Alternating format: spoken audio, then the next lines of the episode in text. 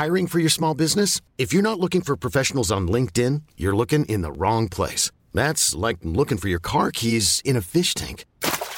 LinkedIn helps you hire professionals you can't find anywhere else, even those who aren't actively searching for a new job but might be open to the perfect role. In a given month, over 70% of LinkedIn users don't even visit other leading job sites. So start looking in the right place. With LinkedIn, you can hire professionals like a professional. Post your free job on linkedin.com slash achieve today.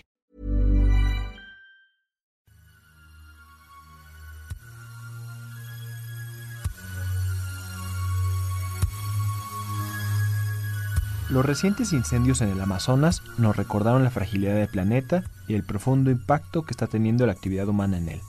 Según datos de la Organización de las Naciones Unidas, la superficie forestal total en América Latina se redujo 8% del 2000 al 2016, en tanto que la superficie agrícola aumentó 6%.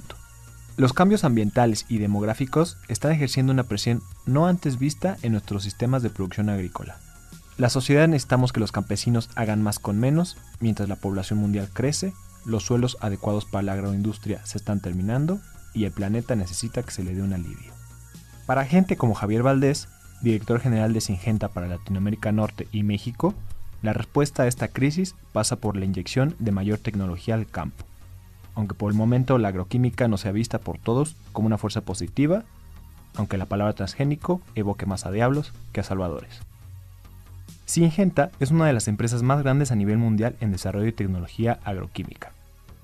Junto con Bayer, dueña de Monsanto, DuPont o BASF, Syngenta se pelea el mercado de desarrollo de semillas mejoradas, plaguicidas y transgénicos.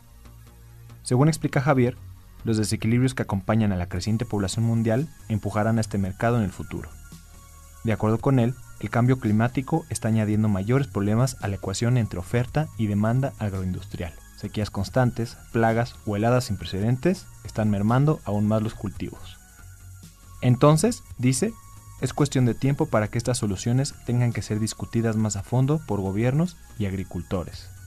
Para disruptores, este directivo explica cómo es que la industria, no absenta en críticas, puede ayudar hacia el futuro.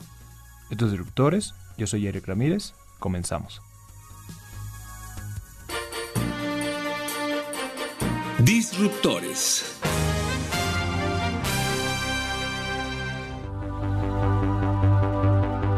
El sector agroalimentario, eh, como sabemos, eh, México cada año tenemos una tasa de nacimientos eh, de alrededor del 1%, lo cual significa que cada año nosotros tenemos que estar alimentando más de un millón de, de personas nuevas en nuestro país. Pero también tenemos un mercado de exportación creciente. hace tres años nosotros ya tenemos una balanza positiva agroalimentaria, es decir, lo que producimos tiene un valor mayor de lo que exportamos que lo que importamos. Pues quiere decir que somos, eh, en términos de valor, somos autosuficientes en la producción agroalimentaria.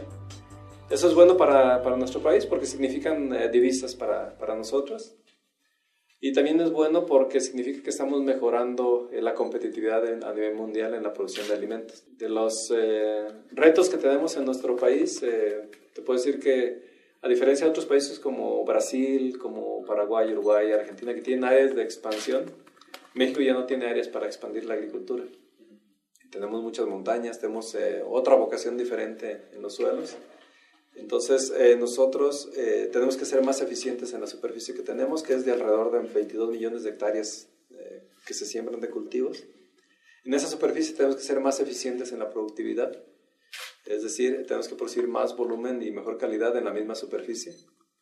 Y eh, ese es el gran reto que tenemos en, México. ¿Cómo, cómo eh, incrementar la productividad? Eh, por ponerte un ejemplo, en el cultivo más importante que es el maíz, el rendimiento promedio de México es 3 toneladas por hectárea, mientras Estados Unidos tiene 9 toneladas, 10 toneladas dependiendo del año, supera las 10 toneladas en promedio.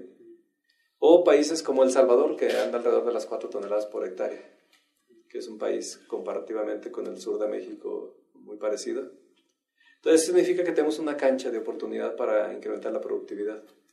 Y ahí es donde compañías como Syngenta estamos trabajando en desarrollar tecnologías eh, que ayuden a los agricultores a incrementar la productividad, que sean sustentables. ¿Y sustentables qué significa? Que eh, nosotros hagamos la, la inversión eh, en términos de cuidar el medio ambiente, la biodiversidad, cuidar eh, el suelo, la erosión del suelo. Eh, cuando nosotros vemos el, muchas de las áreas del país, eh, principalmente son montañas.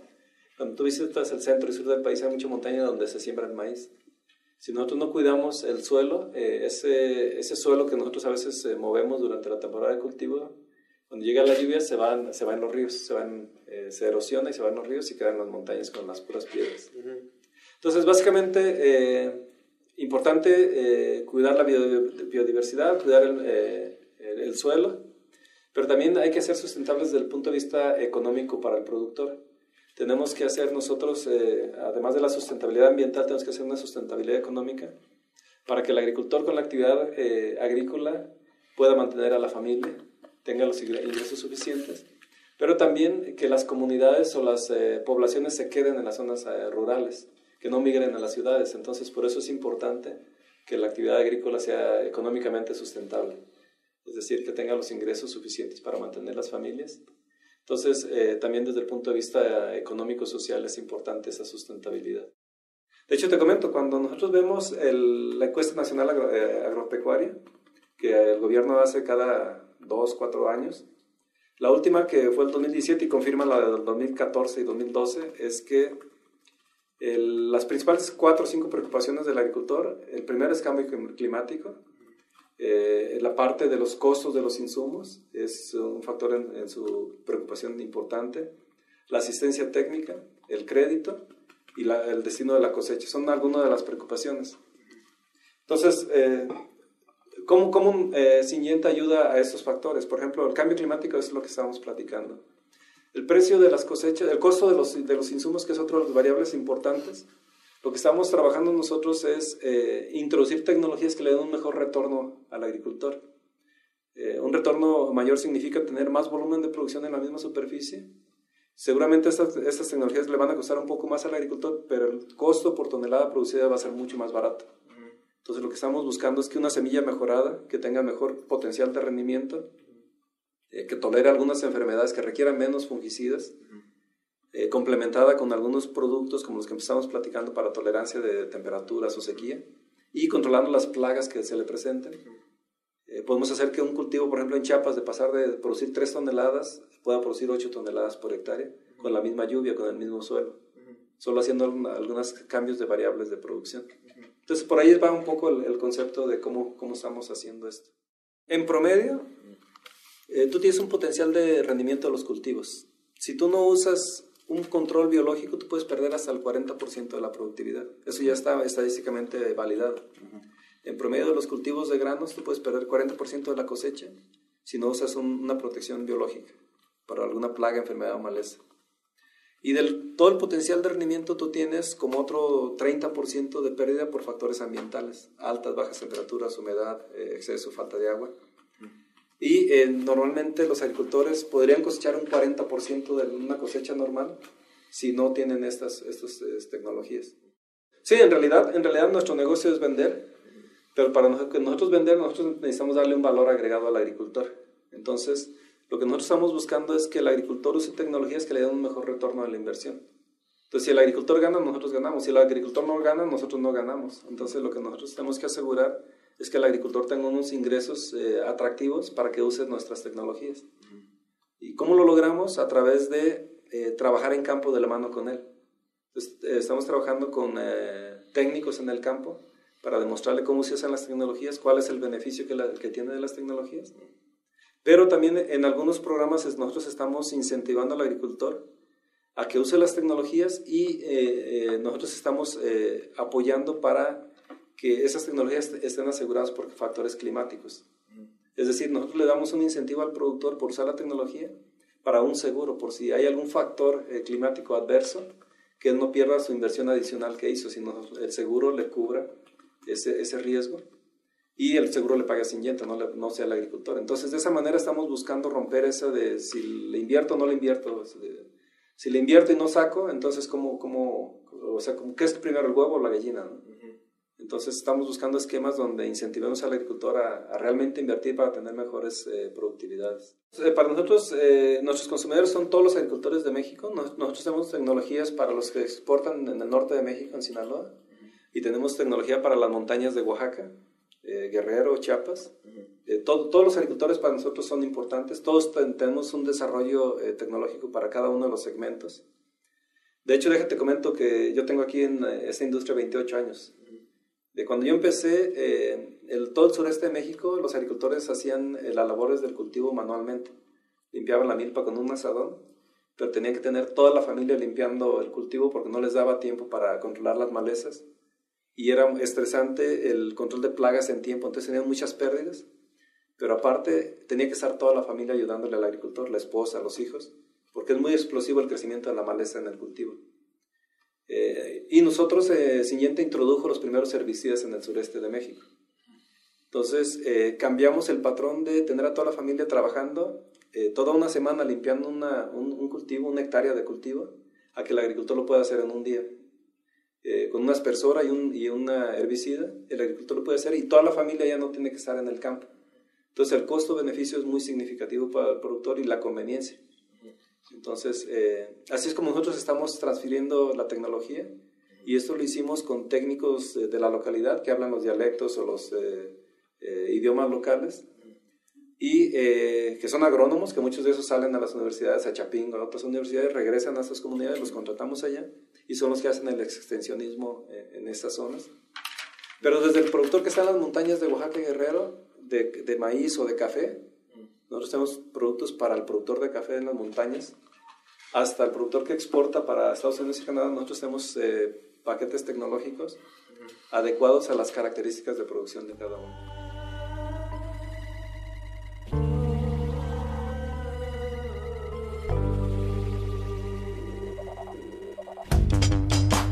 Las críticas a la industria agroquímica son variadas y altamente polarizantes.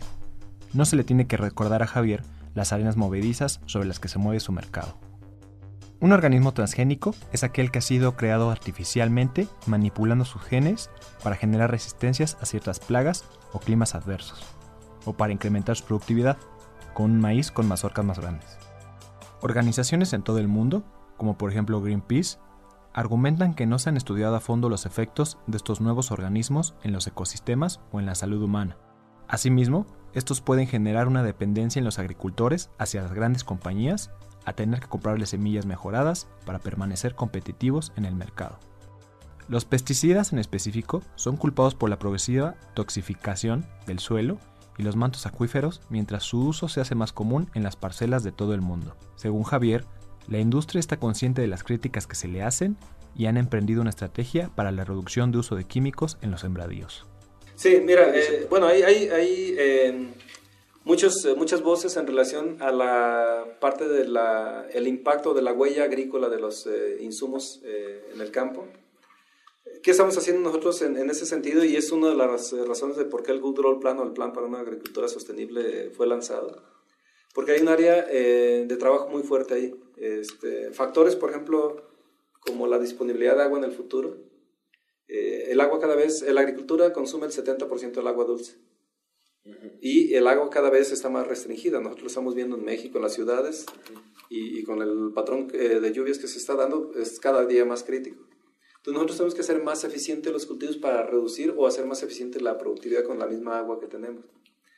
Eh, los residuos en el suelo también, en, en las cosechas que, que manejábamos. Tenemos que hacer una investigación cada vez más eh, rigurosa en ver o desarrollar tecnologías que tengan menos impacto en la naturaleza, lo que te estaba mencionando. Y esa reducción de 90% de la cantidad de ingrediente activo que se usa de los años 60, 50 a la fecha, es básicamente por esa investigación que se está dando. Eh, pero también estamos trabajando desde el punto de vista genético.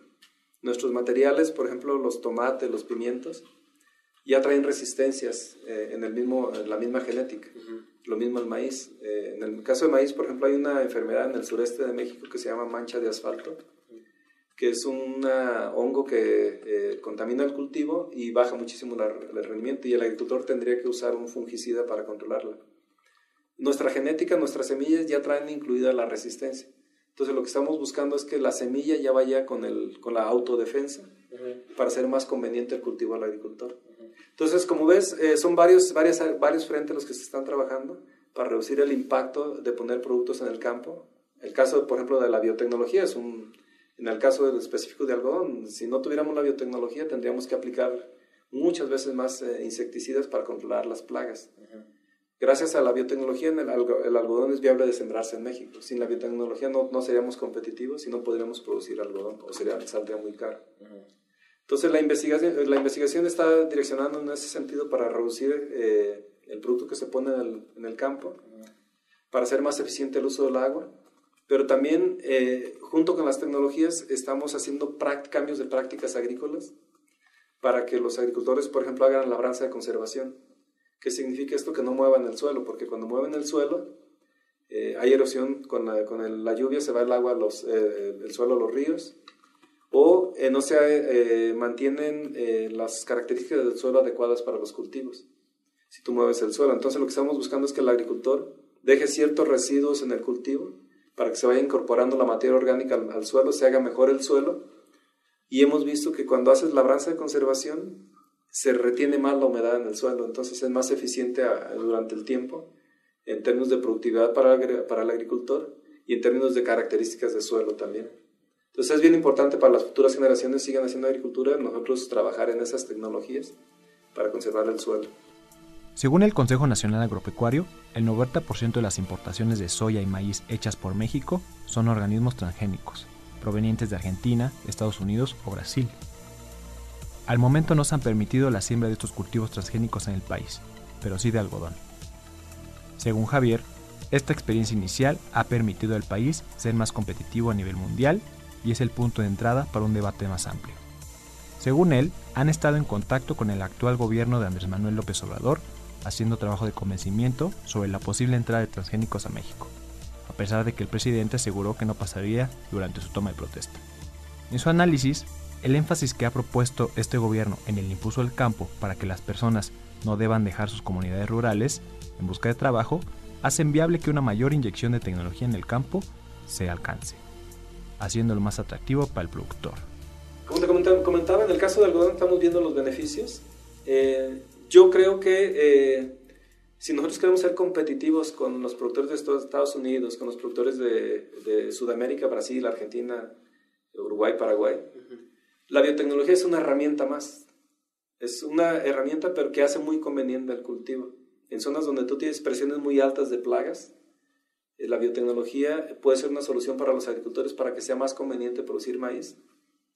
Y eh, en zonas donde no existen centros de origen del cultivo de maíz. Por ejemplo, el norte de México no es un centro, hay muchas regiones que no son centros de origen. Entonces tú puedes sembrar el cultivo y se ha demostrado que puede haber una convivencia entre transgénicos y convencionales sembrándolos solo en las zonas aprobadas, ¿no? en las zonas donde no existen eh, centros de origen. Entonces yo creo que es una herramienta más que eh, el agricultor no tiene en México disponible, pero es una decisión eh, de las autoridades. Del punto de vista de empresa, como una empresa de investigación, creo que es, es una herramienta que podría facilitar la agricultura a, los productores. Eh, sin embargo, nosotros en México tenemos alternativas de solución para esas eh, problemáticas, para controlar las plagas o las malezas. Tenemos alternativas para controlarlas. Son los herbicidas o los insecticidas. Sin embargo, eh, pues son tecnologías que, que, están disponibles en el mercado. Yo diría que haría más competitivo, competitivo a nuestros agricultores en las regiones donde es factible sembrarlos. Entonces, si hablamos de, de conveniencia para el agricultor, eh, sería más conveniente tenerla que no tenerla. Es más eh, rentable, tiene un mejor retorno para el agricultor, este, el que estén disponibles las tecnologías. Pero como te menciono, eh, nosotros en Ciñete tenemos alternativas de solución para los agricultores. Es una tecnología más disponible, pero es una decisión más de, de gobierno. Como empresa hemos hablado con gobierno, hemos propuesto las alternativas de, de, los beneficios que tiene y vamos a seguir trabajando en demostrar los beneficios que tiene eh, que, o que ha tenido otros países. Acá en Latinoamérica, por ejemplo, Colombia es un país que siembra transgénicos, Honduras es un país que siembra transgénicos, o en Cuba se siembran transgénicos. Y yo creo que Guatemala en, pocos, en poco tiempo es muy seguro que también siembre transgénicos. Entonces, conforme se vaya probando y demostrando eh, los beneficios, con los, principalmente con los pequeños productores o los productores que más expuestos están al riesgo a los factores externos, ahí yo creo que va a haber un mayor convencimiento. Pero es nuestra labor como instituciones de investigación, de desarrollo de tecnologías, demostrar esos beneficios. En 2017, Syngenta fue comprada por la empresa estatal china ChemChina por 43 mil millones de dólares, en lo que representó la mayor adquisición corporativa extranjera de China hasta la fecha. El movimiento del Estado chino fue interpretado como un paso más en la búsqueda por parte de Beijing de nuevas tecnologías para aumentar la productividad agrícola, así como para reducir el uso de productos químicos en los suelos muy contaminados. Según la firma de inteligencia Philip McDougall, el mercado mundial de la agroquímica alcanzó en 2018 los 65 mil millones de dólares y creció 6% respecto al año previo. Syngenta en particular realizó ventas por 13.500 millones de dólares. En México, Syngenta lidera el mercado de plaguicidas y venta de semillas al atender a 6 millones de productores a nivel nacional, el 85% de ellos en el centro y sur del país y gran parte de ellos pequeños productores. Según Javier, un ingeniero agrónomo de Chapingo y quien ha trabajado 28 años dentro de la empresa, México está en un buen momento para redefinirse como una potencia agrícola, mientras la automatización de las industrias de manufactura y maquila está avanzando cada vez más. A favor del país juegan elementos como suelos fértiles, variedad de ecosistemas, mano de obra bien calificada en busca de trabajo y todo un robusto sistema privado y público de investigación.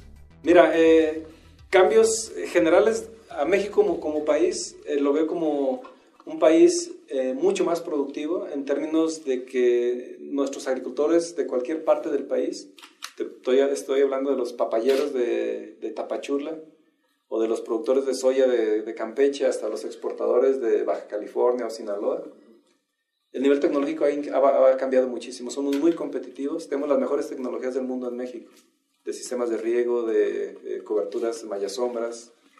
Los técnicos mexicanos eh, han sido capaces de producir berries, por ejemplo, en México, en las condiciones eh, para competir con los chilenos. Entonces, el nivel tecnológico de México está avanzando mucho.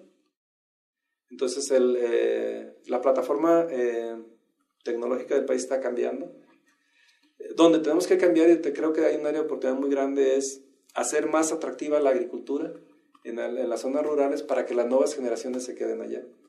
Yo creo que las eh, nuevas tecnologías como los drones o como por ejemplo la agricultura digital o eh, hacer los cultivos, hacer más rentable o la parte esa que te mencionaba de, de cómo podemos compartir plataformas, tractores, equipos para hacer más eficiente y que la, la rentabilidad sea mayor, haga que las generaciones nuevas se queden en los campos, en los, cultivos, a, a, seguir produciendo alimentos. Entonces, eso es nuestro gran reto. ¿Cómo podemos hacer que las tecnologías permitan a las nuevas generaciones eh, alimentar a su familia, alimentar a sus hijos, darles una buena condición de vida a través de la productividad en el campo? Pero también si analizamos un poco más la agenda del gobierno, va más allá de árboles frutales y forestales, ¿no? También traemos el programa de maíz, traemos el programa de frijol, traemos el programa de trigo panificable, eh, traemos el programa de caña de azúcar, de café. Entonces hay varios programas en diferentes frentes, pero yo creo que todos los programas van en el sentido de desarrollar al productor, de facilitarle que el productor sea más productivo. Y lo que está buscando el gobierno también es que los recursos que lleguen lleguen de manera más eficiente, que realmente el agricultor compre las tecnologías que está necesitando. Entonces, eh, sí, el árbol frutal pues, se puede desarrollar, puede ser una oportunidad. México, te pongo un ejemplo, México es centro de origen del cacao, pero nuestra productividad de cacao es bajísima. Sí, sí, sí. Y eh, las condiciones de producción son muy buenas, pero no las estamos aprovechando. Entonces el tema es cómo hacemos para que México sea una, tal vez no una potencia de volumen de producción de cacao, pero que los cacaos mexicanos sean los eh, favoritos o los distinguidos en el mundo por su sabor, por sus características, por sus eh, eh historia. Creo que podemos hacer una buena historia así como los colombianos hicieron de Juan Valdés todo un, un branding, yo creo que nosotros en México tenemos una oportunidad muy grande para aprovechar eh, el cacao o aquellos otros cultivos que tenemos eh, como, como, originarios de México. Pues en realidad yo creo que hay una, una oportunidad muy grande de beneficiar. Yo soy mexicano, eh, yo soy eh, agrónomo, yo soy de la Universidad Autónoma Chapingo, soy chapinguero.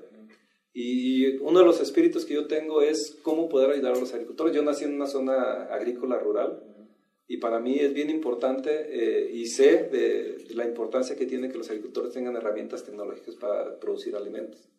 Por, eh, ha habido un distanciamiento entre la ciudad y el campo.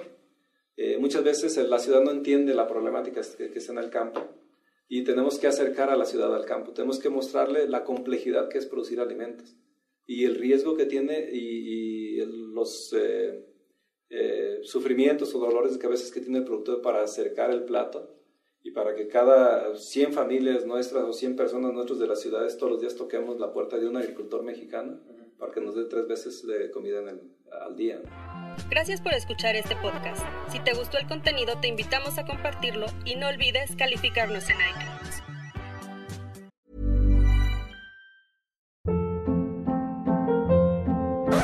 Hold up. What was that? Boring. No flavor. That was as bad as those leftovers you ate all week. Kiki Palmer here, and it's time to say hello to something fresh and guilt-free. Hello Fresh. Jazz up dinner with pecan-crusted chicken or garlic butter shrimp scampi. Now that's music to my mouth. Hello Fresh. Let's get this dinner party started. Discover all the delicious possibilities at hellofresh.com.